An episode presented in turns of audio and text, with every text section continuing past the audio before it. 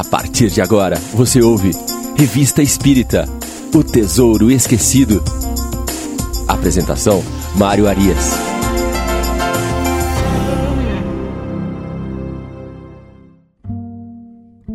Olá, estamos de volta com o programa Revista Espírita O Tesouro Esquecido. Iniciaremos hoje a análise do mês de maio de 1858. O primeiro artigo trazido nesta edição chama-se Teoria das Manifestações Físicas. Vamos lembrar que na edição anterior, no penúltimo artigo, Kardec fala mais uma vez sobre o Sr. Home. Era ali, naquela oportunidade, a terceira vez que Kardec abordava este famoso médium de efeitos físicos que atuava naquele momento na Europa. Kardec, então, neste artigo agora, do início de maio de 58, ele vem apresentar os aspectos teóricos desses fenômenos. E ele vai fazer esta, este detalhamento em dois artigos, sendo o primeiro nesta edição de maio e o segundo na primeira, sendo o primeiro artigo da edição de junho de 58. Kardec viria depois a detalhar novamente esta teoria das manifestações físicas na segunda parte de O Livro dos Médiuns, no capítulo 4, e que seria lançado em janeiro de 1861. Ele inicia este artigo argumentando a respeito da dificuldade natural de compreendermos os fenômenos materiais, os fenômenos de efeitos físicos. Vamos aos argumentos iniciais do artigo. Ele vai dizer: é fácil conceber a influência moral dos espíritos e as relações que possam ter com a nossa alma ou com o espírito em nós encarnado. Compreende-se que dois seres da mesma natureza possam comunicar-se pelo pensamento, que é um de seus atributos, sem o concurso dos órgãos da palavra. Já é, entretanto, mais difícil dar-nos conta dos efeitos materiais que eles podem produzir tais como ruídos, o movimento dos corpos sólidos, as aparições e, sobretudo, as aparições tangíveis. Vamos tentar dar explicação segundo os próprios espíritos e segundo a observação dos fatos. Ele segue aqui no artigo apresentando vários conceitos importantes que compõem a doutrina espírita. Ele inicia por definir a constituição do espírito com relação à sua materialidade ou imaterialidade. E ele vai dizer assim: Assim responderam os espíritos. Imaterial não é bem o termo, porque o espírito é alguma coisa. Do contrário, seria um nada. É material, se se quiser, mas de uma matéria de tal modo etérea que para vós é como se não existisse. Assim, o espírito não é uma abstração, como pensam alguns. É um ser, mas cuja natureza íntima escapa aos nossos sentidos grosseiros. E aí Kardec continua fazendo um detalhamento acerca dos espíritos e da sua condição num momento imediato após o desencarne. Ele vai nos dizer que este espírito encarnado, ele constitui o que convencionou se chamar na doutrina espírita de alma. Quando este espírito encarnado deixa o corpo, é, ele carrega algo consigo. Não deixa ali todo aquele envoltório material. Ele leva consigo algo de material. Este espírito, agora, no que se chamou de erraticidade, ele vem a conservar a forma que ele tinha enquanto vivo, normalmente.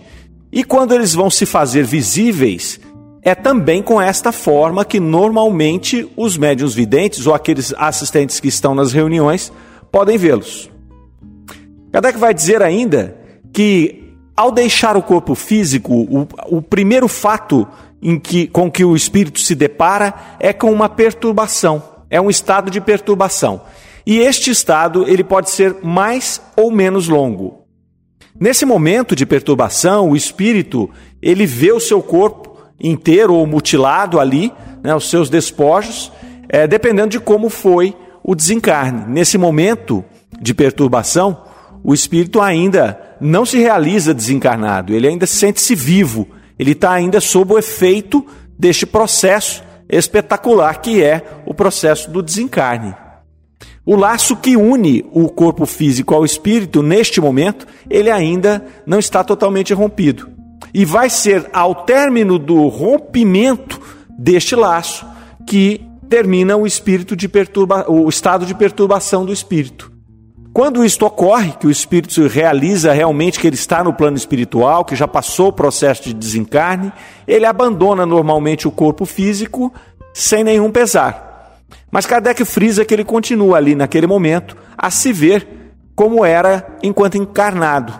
Então ele tem ainda aquela identidade. E aqui neste momento do artigo ele faz um apontamento importante. Ele vai dizer: ora, isto não é um sistema é o resultado de observações feitas com inúmeros sensitivos. E ele vai afirmar mais uma vez esse fato de que tudo aquilo que ele está trazendo, está montando na doutrina espírita, todas aquelas teorias, todos aqueles conceitos, é fruto de uma longa observação, de um longo processo de investigação é, realizado com vários médiums e com vários espíritos. A certa altura do artigo ele vai dizer: prova a observação e insistimos sobre o vocábulo observação, porque toda a nossa teoria é consequência dos fatos estudados. Assim, sempre que tem a oportunidade, Kardec vem pontuar qual era a metodologia que ele utilizava. Este processo de observação e de consulta a vários médiums e a vários espíritos, na formação dos conceitos que seriam acrescidos na doutrina espírita. Após essa introdução no artigo, ele passa a tratar dos fenômenos físicos propriamente ditos. Vai dizer: poderemos agora nos reportar ao que nos contaram em certas manifestações produzidas pelo Sr. Home e por outros médiuns do mesmo gênero. Aparecem mãos que têm todas as propriedades das mãos vivas, que tocamos, que nos seguram e que se fazem repentinamente que devemos concluir disso? Que a alma não deixa tudo no caixão, leva algo consigo. Assim, haveria em nós duas espécies de matéria: uma grosseira, que constitui o envoltório exterior, e a outra sutil e indestrutível. A morte é a destruição, ou melhor, a desagregação da primeira. Daquela abandonada pela alma, a outra se destaca e segue a alma, que assim continua tendo sempre um envoltório. A este envoltório denominamos perispírito. E ele segue então nessa etapa do artigo apresentando o perispírito e a sua constituição. Vai nos dizer que ele é constituído por matéria sutil, não apresenta a tenacidade e a rigidez da matéria do corpo. Trata-se de um material flexível e expansivo, que altera a sua forma conforme a vontade do espírito. Outro ponto importante desse relacionamento do espírito com o perispírito e corpo físico é o desprendimento do corpo. Vai nos informar aqui que esse desprendimento do perispírito do corpo físico não se ocorre instantaneamente. E que o estado de perturbação, a que havia se referido no início do artigo, é, dura exatamente o tempo em que se opera esse desprendimento. A duração desse processo ela vai variar de indivíduo para indivíduo, dependendo da pureza dos pensamentos e do grau de materialidade que este espírito manteve durante a sua vida. Vai nos informar Kardec que alguns espíritos levam três a quatro dias para se despenderem do corpo físico. Outros vão levar vários meses até que o seu perispírito esteja totalmente desconectado. E é nesse período que nós temos o período de perturbação, e é daí que alguns espíritos apresentam aquela sensação de ter o seu de acompanhar o processo de putrefação do seu corpo físico. Mediante esse estado de perturbação em que ele não sabe se ele está encarnado ou desencarnado, ele acusa até o sentimento, né, ele diz sentir que os vermes lhe corroem. Na verdade, é o estado de perturbação que vai fazer com que ele tenha esta sensação. E é somente após este período que o espírito vai recobrar a sua liberdade, as suas faculdades e a consciência clara de si mesmo. Aí, uma vez que ele se despojou totalmente do seu corpo físico, o espírito deixa o seu corpo para trás e vai de fato iniciar a sua vida na erraticidade. Uma vez feitos esses esclarecimentos, Kardec passa aqui então a relacionar essa condição do espírito na erraticidade com a produção dos fenômenos físicos. Ele vai dizer: nessa matéria eterizada, que é o perispírito, pode haver uma modificação. O próprio espírito pode fazê-la sofrer uma espécie de condensação que a torna perceptível aos olhos do corpo. É o que ocorre nas aparições vaporosas. A sutileza dessa matéria lhe permite atravessar os corpos sólidos, razão porque tais aparições não encontram obstáculos e porque tantas vezes desaparecem através das paredes. A condensação pode chegar ao ponto de produzir a resistência e a tangibilidade. É o caso das mãos que podemos ver e tocar. Mas essa condensação, e esta é a única palavra de que nos podemos servir para dar uma ideia, embora imperfeita, de nosso pensamento, esta condensação, íamos dizendo, ou ainda, esta solidificação da matéria etérea, é apenas temporária ou acidental, porque esse não é o seu estado normal. Eis porque, em um dado momento, as aparições tangíveis nos escapam como uma sombra. Assim, do mesmo modo que um corpo se nos apresenta em estado sólido, líquido ou gasoso, conforme o grau de condensação, assim a matéria etérea do perispírito pode aparecer-nos em estado sólido, vaporoso visível ou vaporoso invisível. Veremos a seguir como se opera essa modificação. A mão aparente, tangível, oferece uma resistência exerce pressão, deixa impressões, opera uma atração sobre os objetos que seguramos. Nela há, pois, uma força. Ora, estes fatos, que não são hipóteses, podem levar-nos à explicação das manifestações físicas. Notemos, antes de mais nada, que essa mão obedece a uma inteligência, pois age espontaneamente dá sinais inequívocos de uma vontade e obedece a um pensamento. Pertence, pois, a um ser completo, que só nos mostra essa parte de si mesmo. E a prova é que produz impressões com as partes invisíveis. Os dentes deixam marcas na pele e produzem dor. Então, após essa explanação muito didática que Kardec nos dá acerca dos processos por trás dos fenômenos, ele passa então a tratar do que chama de uma das mais interessantes manifestações, que é o toque espontâneo de instrumentos musicais, que acontecia muito nas reuniões. Então tinha um piano ali e esse piano começava a tocar, e, e mesma coisa com os acordeões e tudo mais. E aí ele vai dizer que, além de seguirem os mesmos preceitos que ele havia explicado anteriormente, é, esses fenômenos eles são interessantes porque eles dão uma prova evidente da manifestação da inteligência por trás desses fenômenos. Então não é algo aleatório, eles tocam uma melodia, não é algo que ali vai se fazendo a esmo com ruídos, ruídos é, aleatórios, não. Eles tocavam melodias. Isso era muito interessante porque dava a prova desta é, inteligência que havia por trás. Ele continua no artigo. Damos esta teoria do movimento dos corpos sólidos sob a influência dos espíritos apenas para mostrar a questão sob todos os seus aspectos e provar que, sem nos afastarmos muito das ideias recebidas, é possível dar-nos conta da ação dos espíritos sobre a matéria inerte. Há, porém, uma outra de alto alcance filosófico dada pelos próprios espíritos e que lança sobre este problema uma luz inteiramente nova.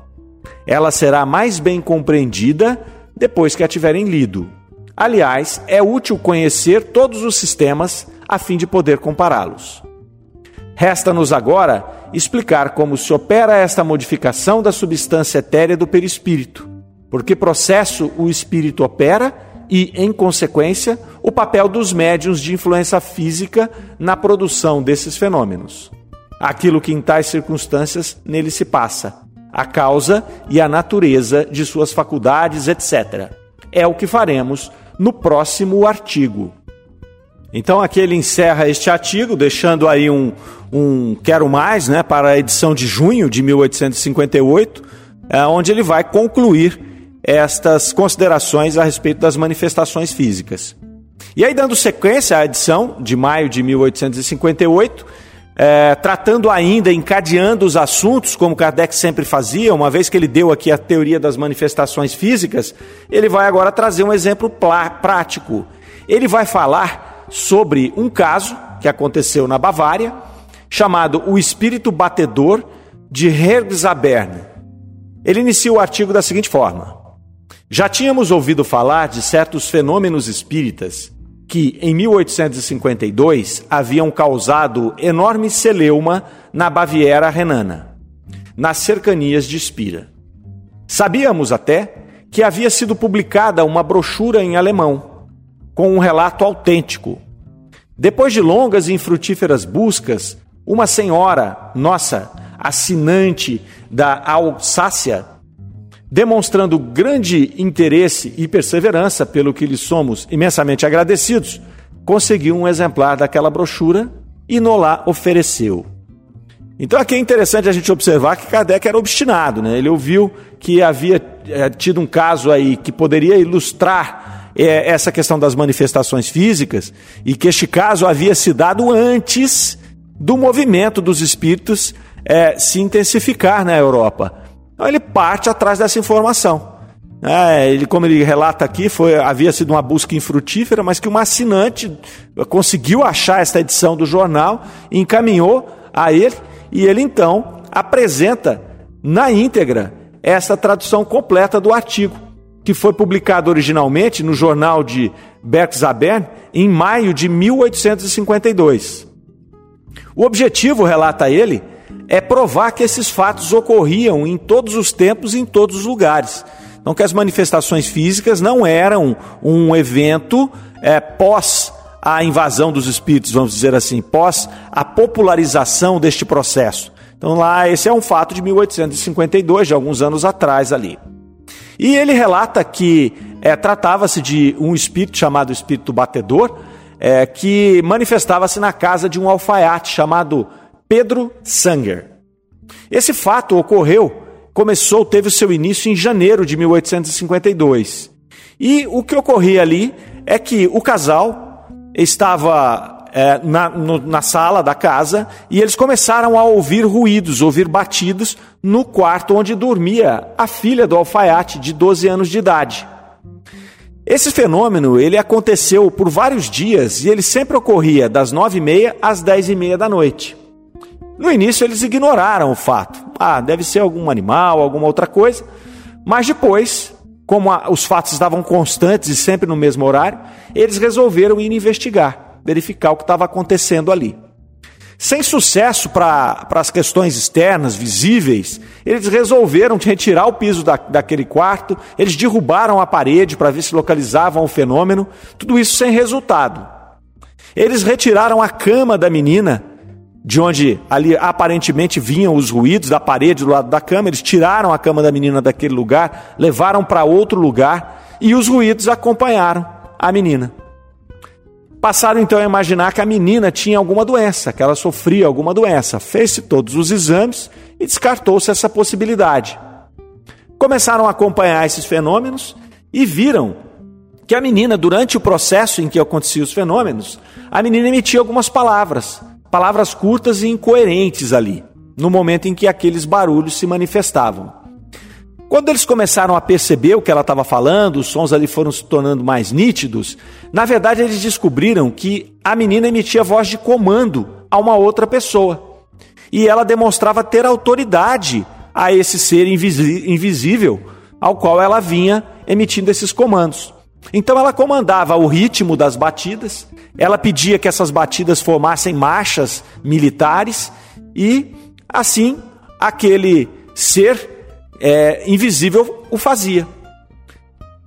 Então, passado um tempo, essa menina começa a cada vez dando as instruções de forma mais nítida e de forma mais perceptível para os assistentes. Os assistentes, então, resolveram eles comandar a entidade e começaram a dar os comandos. Olha, bata tantas vezes, é, bata no, no, ritmo desta marcha, daquela marcha, e o batedor, o espírito ali no caso, ele passa a obedecer àqueles comandos dos assistentes, tanto os comandos verbais quanto os comandos que lhe eram passados por pensamento, deixando o fato mais interessante ainda do que é, já era no momento.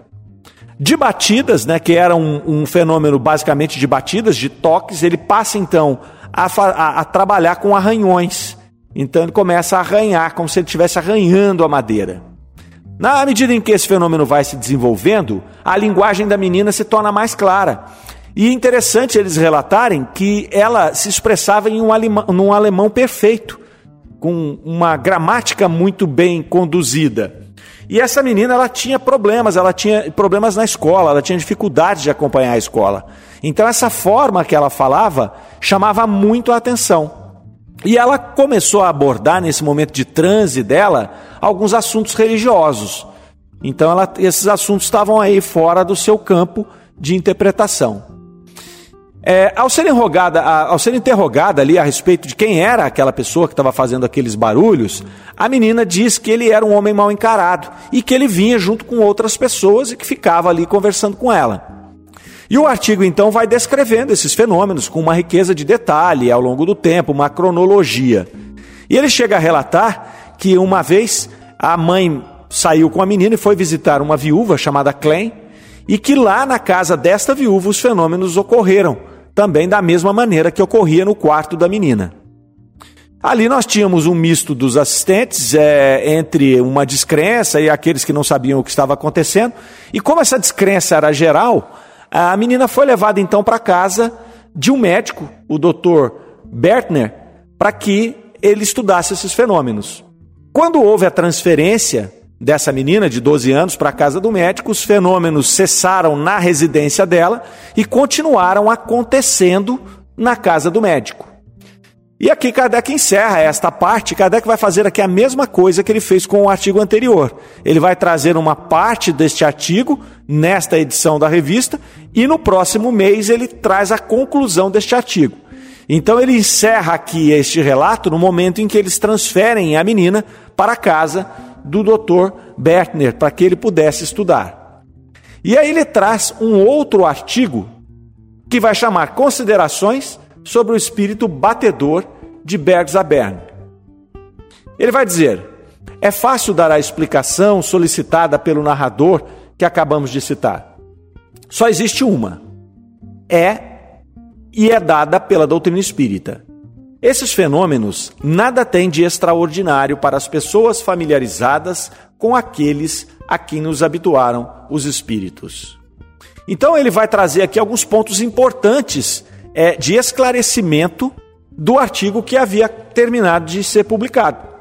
Ele vai, primeiramente, colocar como um fato importante a veracidade do evento, porque ele foi acompanhado por várias testemunhas. Então, essa é a primeira coisa que Kardec ressalta neste artigo. Né? Era, um, é, era um, é um, um assunto que apresentava uma veracidade incontestável. E ele vai trazer ainda algumas explicações interessantes. Quem era aquele espírito que estava ali se manifestando? Então ele vai demonstrar que era um espírito inferior ao da menina, uma vez que a menina comandava aquele espírito. Nós já vimos em edições passadas que esta questão de é, inferioridade, superioridade, ela vem trazer um componente moral, uma autoridade moral. E que a menina, neste caso, se mostrava um espírito mais avançado que aquele batedor, posto que ele cumpria todas as ordens desta menina quando ela emitia. Outro ponto importante que ele coloca é a respeito das feições do homem. A menina relata o homem como um homem mal encarado. E aí Kardec vai pontuar que, em geral, a moral do espírito se reflete no envoltório. Então é interessante, né? ele apresenta uma feição mal encarada, né? aquela coisa rústica, e que isso está refletindo o estado moral daquele espírito e moldando, ainda que involuntariamente, o seu perispírito para que ele se torne visível com aquela brutalidade. E por fim, nesse artigo, Kardec vai trazer a questão do propósito e da, o efeito.